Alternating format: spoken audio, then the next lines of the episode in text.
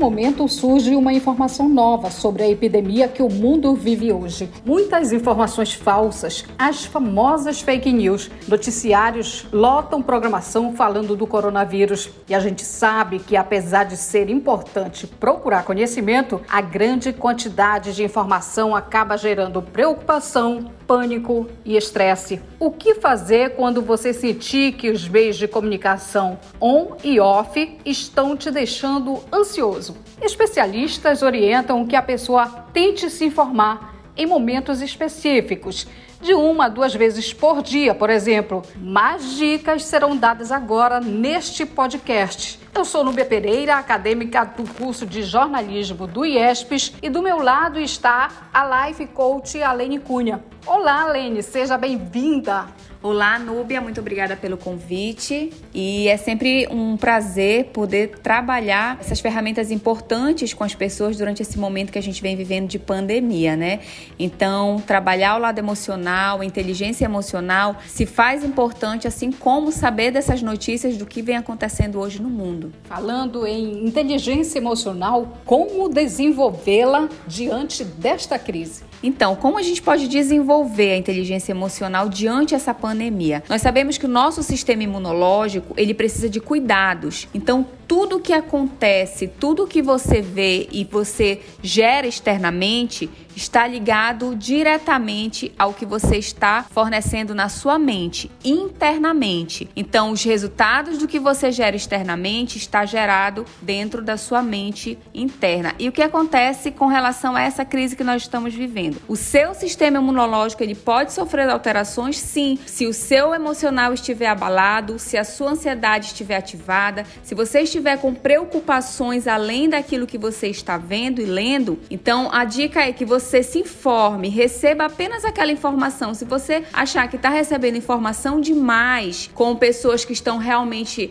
trazendo informações de maneira incorreta, elimine isso desse, do seu momento, elimine isso da sua vida, porque isso com certeza vai te prejudicar e vai te desestabilizar emocionalmente, né? Então, precisa desligar a TV? Se for o caso, desligue. Se for o caso, leia apenas uma ou duas matérias em jornais e revistas ou assista a telejornais que é realmente de confiança, para que a sua inteligência emocional, para que a sua mente não passe por desestabilidade emocional, para que isso não gere para você e no seu sistema imunológico futuras doenças e preocupações. Atenção redobrada nesse caso, principalmente para os idosos, né, que estão ali num grupo de risco. Idosos, crianças, aquelas pessoas que têm doenças crônicas, que vê, ouve essas, essas notícias, que muitas vezes são notícias maldosas e fake news mesmo, isso gera sim um transtorno emocional muito grave e precisa ser trabalhado e precisa ser transmitido de maneira correta e responsável para não gerar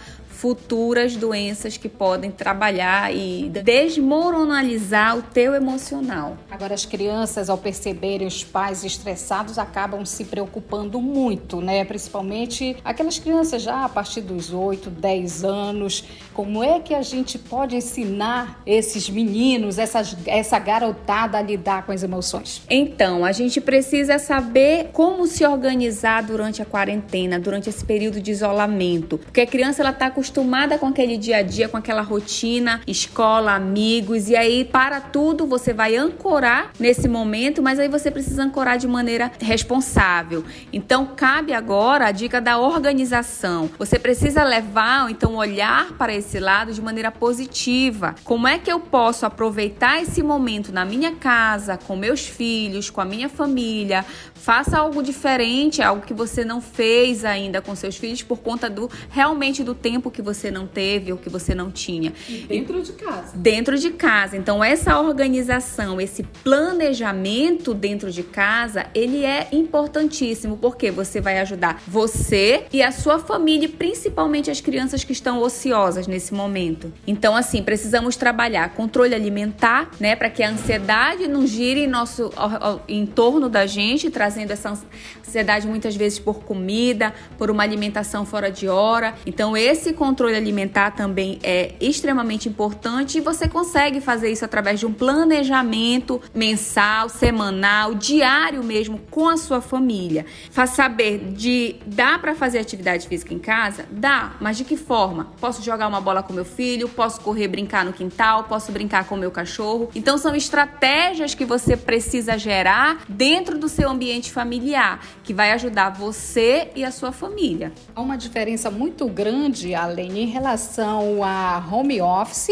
e a pessoa que está em quarentena. Explica pra gente um pouco sobre isso. Hoje, algumas pessoas estão em casa, ociosas, né? Que é o caso do planejamento, organização. E tem pessoas que precisam dar continuidade às suas atividades, que nós chamamos do home office. Que para nossa região pode ser que algumas pessoas ainda não estejam acostumadas com esse tipo de trabalho, mas dá sim para fazer. E aí eu vou dizer aqui algumas dicas para vocês. Eu fiz aqui alguns pontos importantes para você que está em casa, que precisa desse momento para não deixar, não parar não desestabilizar o teu empreendimento, a tua equipe, para que você possa fazer. Primeiro, e não gerar baixa produção na, dentro dessa atividade. O que, que você precisa fazer direcionadamente? Faça um checklist das suas atividades. O que é que você precisa fazer no dia de amanhã ou então logo cedo quando você acordar? Se vista para o trabalho, né? Você acorda, tá em casa, precisa produzir, você já fez o seu, checklist, mas você não tirou o pijama. Então isso aí vai te desestimular, porque a qualquer momento que você tá ali